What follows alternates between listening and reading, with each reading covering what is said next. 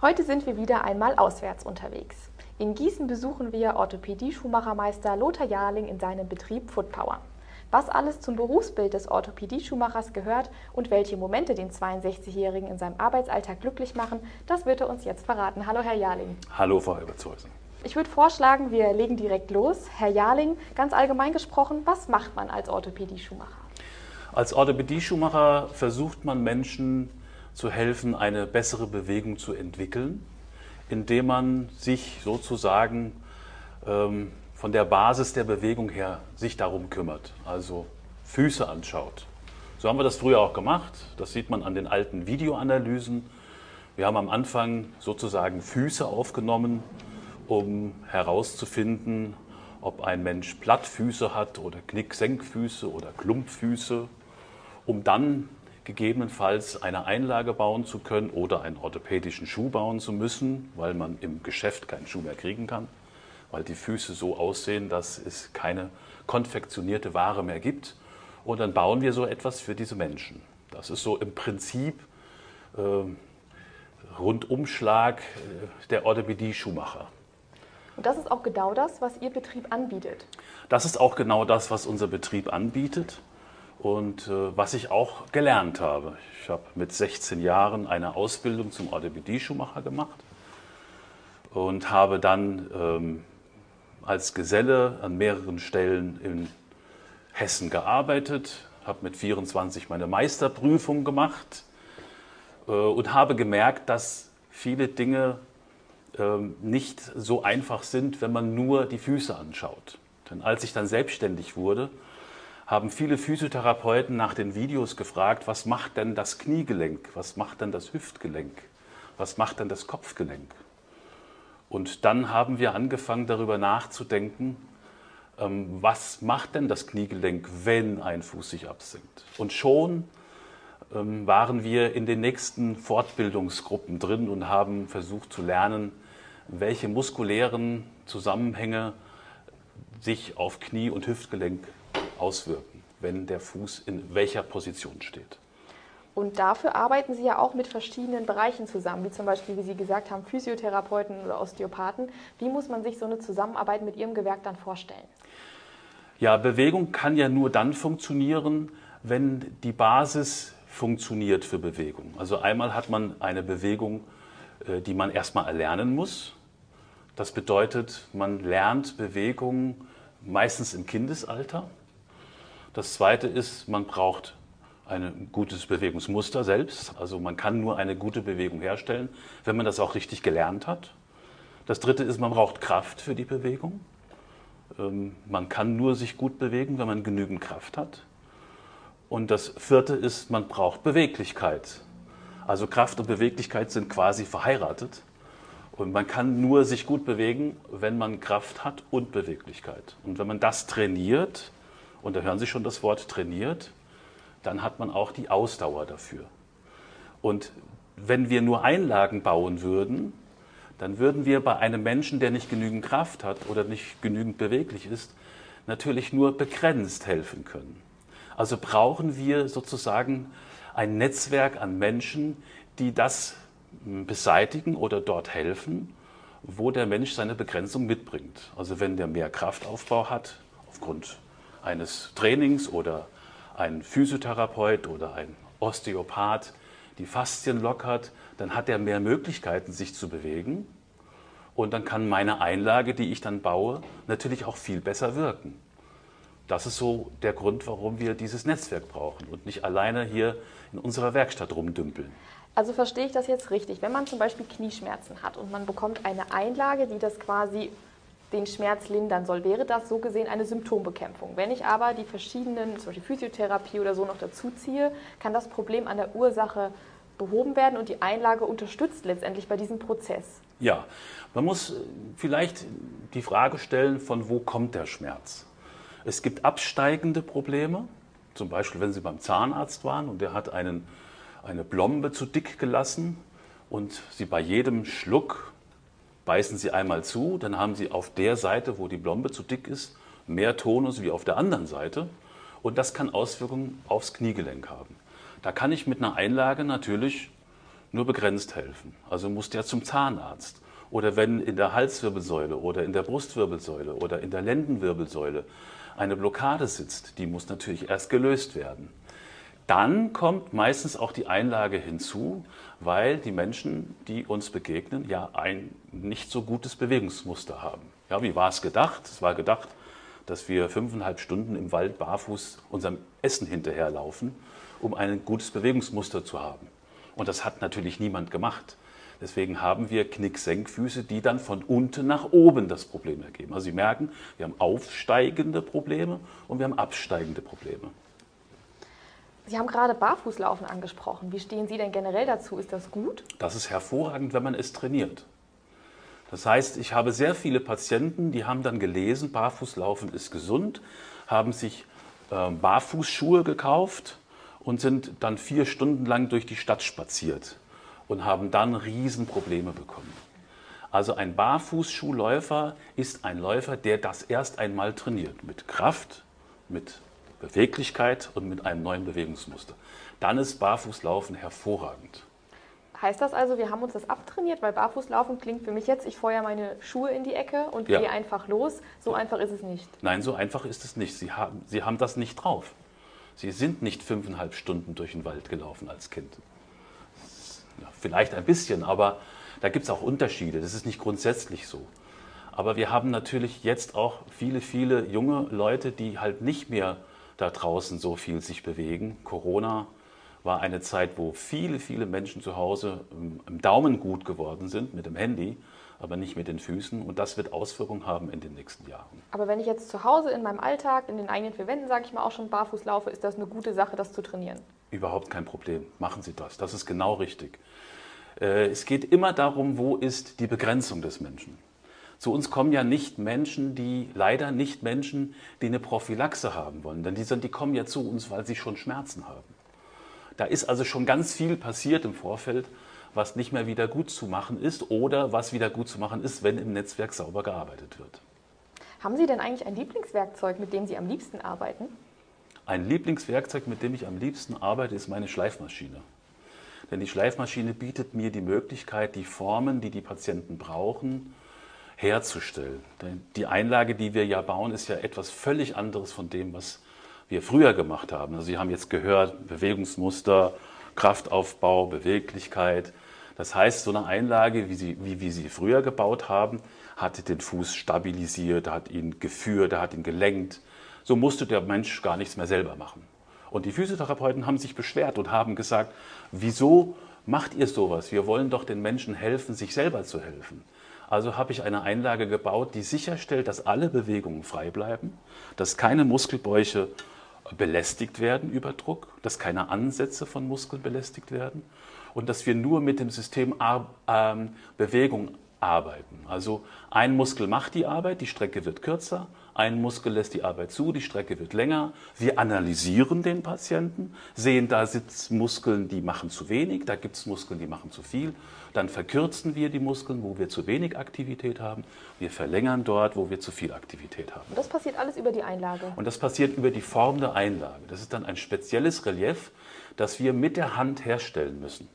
Und deswegen ist mein Lieblingswerkzeug die Schleifmaschine, weil ich damit den Menschen am meisten helfen kann. Als wir vorhin äh, durch den Flur von Ihrem Betrieb gelaufen sind, habe ich an den Wänden die Bilder von verschiedenen Nationalmannschaften oder auch Roger Federer und Angelique Kerber gesehen. Was hat es denn eigentlich damit auf sich? Naja, die haben natürlich eine prophylaktische äh, Sichtweise. Die sind leben. Ihre Kunden? Ja. Ja, das, ich darf sie hier hinhängen, darf da keine Werbung für machen, aber sie hängen hier, sie haben es gesehen, deswegen können wir auch darüber reden.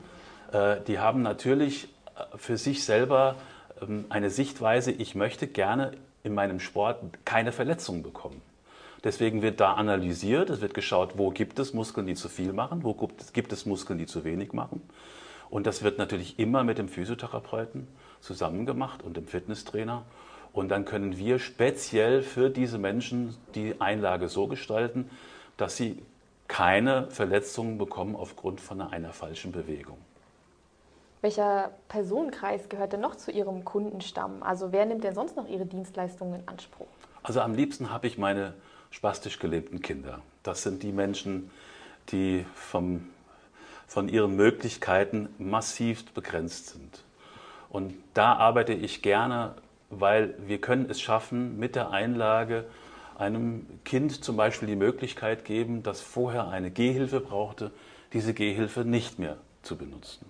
Oder ein Kind, das nur im Rollstuhl sitzt und keine Kraft übernehmen konnte, um zum Beispiel auf die Toilette zu gehen mit der Mama, die kann diese Person, das schaffen wir vielleicht, dass dort Kraft übernommen wird. Und auch da bin ich in einem großen Netzwerk.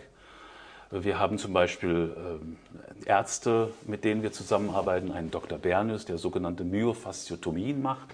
Der ritzt sozusagen die Faszien an, damit die länger werden. Also hier ist auch wieder die Beweglichkeit die äh, im Vordergrund, die da geschaffen wird. Also das ist für mich eine der befriedigsten Arbeiten, die ich mir vorstellen kann. Und auch die Dankbarkeit dieser Kinder und Eltern ist riesig, wenn wir was geschafft haben. Und natürlich auch der ganz normale äh, Mensch, der mit Knieschmerzen kommt, der mit Hüftschmerzen kommt, der mit Fußschmerzen kommt. Die sind hier bei uns alle willkommen und die werden ganz genauso behandelt wie eine Angelique Kerber. Und Sie haben auch Kunden, die aus dem Ausland anreisen, ist das richtig? Ja. Ja, jetzt neulich erst wieder aus London, wenn Sie äh, sozusagen äh, bei den Physiotherapeuten, die die ähm, Spitzensportler versorgen, die sind natürlich auch vernetzt miteinander, die treffen sich auf dem Turnier und dann reden die über einen Spieler und dann sagen die, du, da gibt es nur einen, da musst du hin. Und dann kommen die aus London oder aus Melbourne, kommen die hergefahren. Und dann versuche ich da zu helfen. Sie haben jetzt ja eben schon wirklich äh, schöne Momente aus Ihrem Arbeitsalltag geschildert. Aber gibt es da zum Beispiel einen besonderen Moment, an den Sie sich gerne erinnern? Ja, es gibt ein wunderschönes, ein wunderschönes Erlebnis. Ähm, ich war in Jerusalem im Aline Hospital. Dort haben sie ähm, vier Kinder mir vorgestellt, die eine Orthese getragen haben. Eine Orthese ist eine, in dem Fall eine feste Schiene gewesen. Und die konnten kein Englisch, die konnten noch nicht mal Hebräisch, das waren Palästinenser, die dort behandelt worden sind. Und ich habe dann dort Einlagen gebaut für diese vier Kinder. Und nach vier Wochen habe ich eine Kontrolle gemacht. Und als die Kinder reinkamen, und zwar ohne feste Schienen, mit meinen neuen Einlagen, sind sie alle auf mich zugerannt und haben mich umarmt. Und das war für mich mit der bewegendste Moment, den ich in meinem Leben hatte. Natürlich gibt es da viele andere auch, wenn Mütter heulen, weil ihre Kinder wieder laufen können oder Mütter gesagt bekommen, ihr Kind wird niemals laufen können und dann machen wir etwas und selbst mit Gehhilfen ist ja auch Laufen. Also das sind schon sehr, sehr viele starke Momente. Und vielleicht ein letzter Moment, wenn ich dann einen Spieler habe wie den Herrn Wawrinka und ich darf live mit zusehen, wie er die Australian Open gewinnt dann ist das für mich etwas ganz Besonderes. Den, den Stan, den versorge ich schon seit 2004 und ist einer meiner treuesten Kunden und ein wundervoller Mensch. Ist das dann wiederum auch alles der Reiz an Ihrem Handwerk? Ja, der Reiz ist tatsächlich diese Kombination zwischen handwerklicher Fähigkeit, also ein Produkt mit den Händen herzustellen, das zu individualisieren oder zu veredeln um dann das Ergebnis zu sehen einer verbesserten Struktur am Menschen. Also diese Menschlichkeit und dieses Handwerk, das in Kombination ist der Reiz dieses Berufes. Und wer Lust hat, Menschen zu helfen, aber handwerklich begabt ist, der gehört eigentlich genau hierher. Was ist für Sie in diesem Rahmen denn eigentlich die größte Herausforderung von Ihrem Handwerk? Die größte Herausforderung ist, den Mitarbeitern gerecht zu werden sie nicht zu überfordern und trotzdem ihnen aufzuzeigen, dass der Mensch im Mittelpunkt steht. Also wenn Sie irgendeinen Motor bauen, ist die Herausforderung, dass der Motor sauber und ordentlich zusammengebaut wird. Das hat mit Menschen erstmal nichts zu tun. Aber hier ist die größte Herausforderung, Mitarbeitern das, diese Begeisterung mitzugeben, ihnen zu helfen, sich mit faszinieren zu lassen mit dieser Kombination und den Menschen im Vordergrund zu stehen. Wissen Sie, Geld verdienen ist nicht alles. Es ist einfach so schön, helfen zu können. Und wenn Sie das hinkriegen, dann muss man sich über Geld keine Sorgen machen. Ähm, das kommt dann von alleine, wenn der Mensch aufgefangen wird in der Weise, dass er spürt, es geht um ihn. Es wird sich um ihn gekümmert. Es werden seine Probleme beachtet.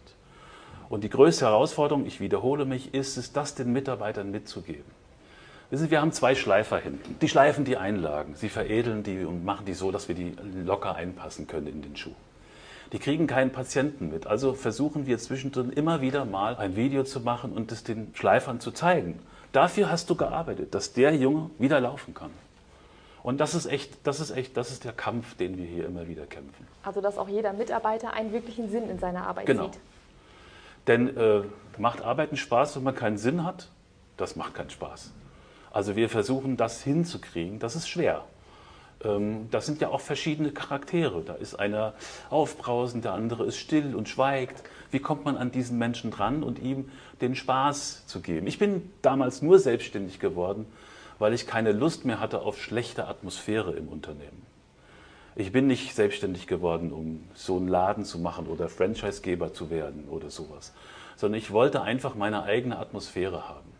Und ich sage jedem Mitarbeiter, der hier eingestellt wird, ich möchte, dass du mit Freude und mit Lust zur Arbeit kommst. Und wenn das nicht mehr der Fall ist, dann sprech mich an, sag mir warum und lass es uns ändern. Mit welchem Adjektiv würden Sie den Beruf des Orthopädie-Schuhmachers denn beschreiben? Ja, zuallererst ähm, große Freude und große Befriedigung. Ich denke, Sie haben das jetzt in den Dingen schon auch gespürt, was ich Ihnen erzählt habe. Also es ist wirklich sehr befriedigend und mit großer Freude. Ich gehe jeden Morgen gerne zur Arbeit. Wie viele Mitarbeiter hat Ihr Betrieb denn? Das schwankt so zwischen 40 und 45 Mitarbeiter, nur in Gießen. Heißt das, Sie haben auch andere Standorte? Also ich bin ja noch äh, Gründer von zwei anderen Firmen. Einmal eine Produktionsfirma, die mit einer modernen Technik, äh, CAD und noch CNC-Fräsen, die Produkte sozusagen roh vorbereitet. Das ist in Gummersbach eine Firma. Das ist auch eine GmbH. Da bin ich zu 60 Prozent beteiligt. Dort wird das sozusagen vorproduziert. Und es gibt eine zweite Firma, eine Franchise-Firma, ähm, die ich gegründet habe mit drei Freunden zusammen. Da sind wir zu viert. Und die macht das Marketing, die versucht nach draußen hin auch das zu kommunizieren, was der Mehrwert solch einer sensomotorischen Einlage ist. Bilden Sie eigentlich aus? Ja, natürlich bilde ich aus. Das ist wichtig. Also wenn jemand hier ein Praktikum macht von der Schule und wir sehen, dass er eine handwerkliche Begabung hat, dann wird er bei uns hier eingeladen, dann kann der eine Ausbildung machen. Aktuell kommt jetzt, ich glaube, nächsten Monat kommt die nächste Auszubildende, die letzte hat das schon geschafft und arbeitet auch weiter bei uns. Das ist auch etwas ganz Wichtiges. Ja, ich habe viele selbst ausgebildet, die auch geblieben sind. Was ist denn Ihre grundsätzliche Motivation, Ausbildungsplätze anzubieten? Sie müssen wissen, wenn man solch eine Arbeit macht, wie wir sie machen, die sich entwickelt hat aus einem Beruf, der am Ende gar nicht mehr viel mit dem zu tun hat, was man gelernt hat, dann brauchen Sie Mitarbeiter, die nicht woanders gelernt haben, die wissen, die können das gar nicht verstehen, was wir machen. Also wenn jemand als Orthopädie-Schuhmacher Geselle bei uns anfängt, der fängt von vorne an.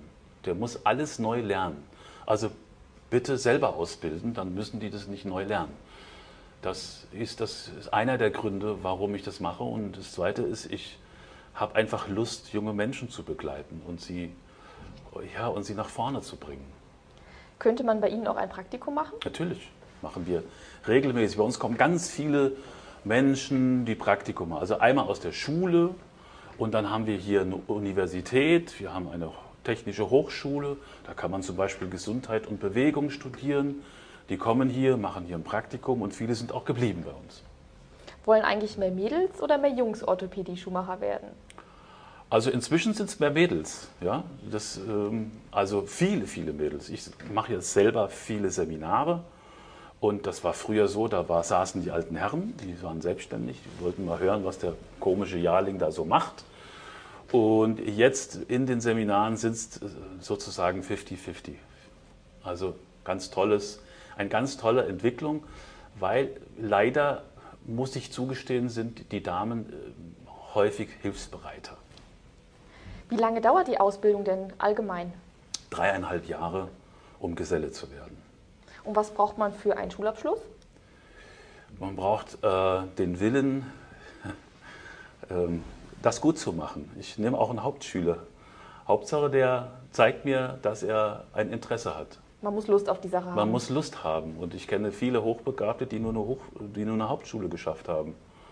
Aber die haben so viel Krips in der Birne und sind leider nicht gefördert worden. Also ich gucke ich guck nicht, nach, der, ich guck nicht nach, dem, äh, nach dem Abschluss. Ich schaue, wer das ist und vielleicht aus welcher Familie und so die sozialen Strukturen.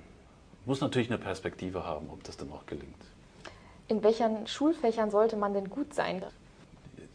Ja, man braucht natürlich auch ein gewisses Verständnis für ähm, Zusammenhänge. Wenn Sie also eine Bewegungsanalyse machen wollen, müssen Sie natürlich verstehen, dass wenn der, das Fußgelenk absinkt, dass dann das Knie nach innen dreht. Und warum das nach innen dreht? Also Sie brauchen eine gute Vorstellungsbegabung. Und ich weiß nicht, ob man das abbilden kann in ein, in ein Zeugnis, das man dann vorliegen hat.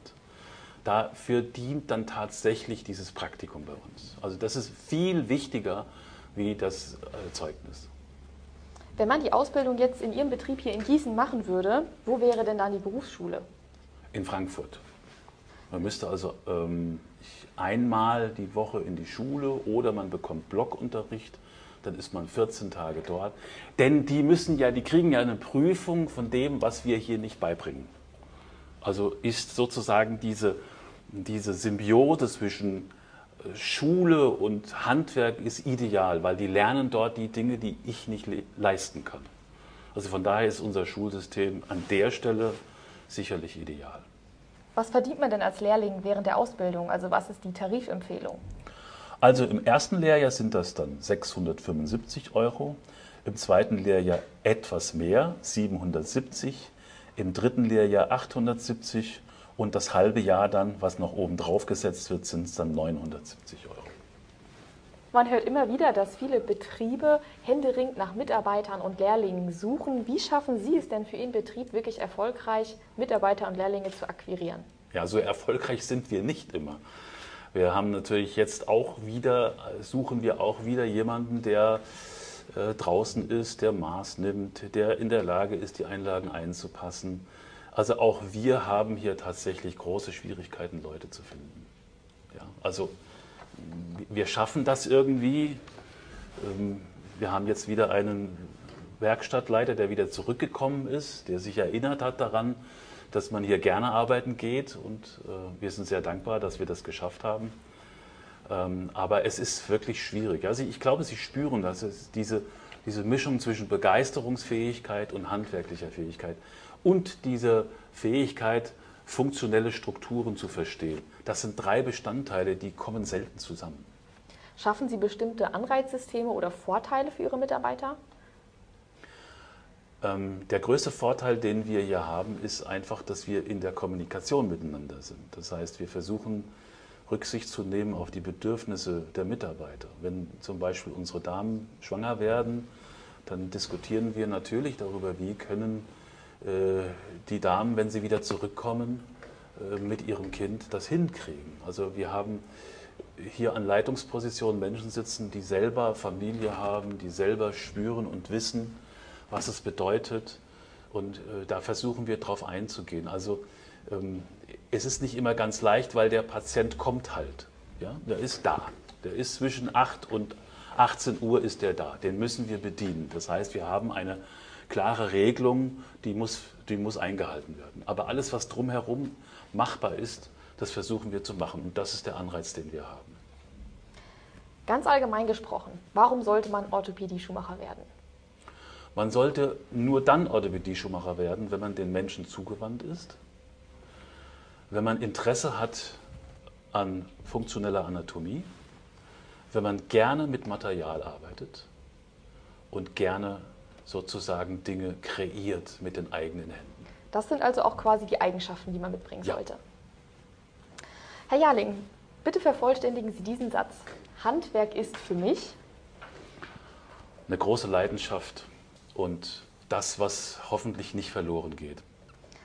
Und wir nähern uns jetzt auch schon dem Ende des heutigen Gesprächs. Und damit die Zuhörerinnen und Zuhörer noch einen persönlicheren Eindruck von Ihnen bekommen, kommt hier noch unsere Blitzfragerunde. Okay. Was war Ihr schönster Urlaub? Auf den Malediven. Welche Musik hören Sie beim Autofahren? Trance oder äh, je, nach, je nach Emotion, Trance oder ähm, Kaffeehausmusik. Was war der beste Ratschlag, den Sie je bekommen haben?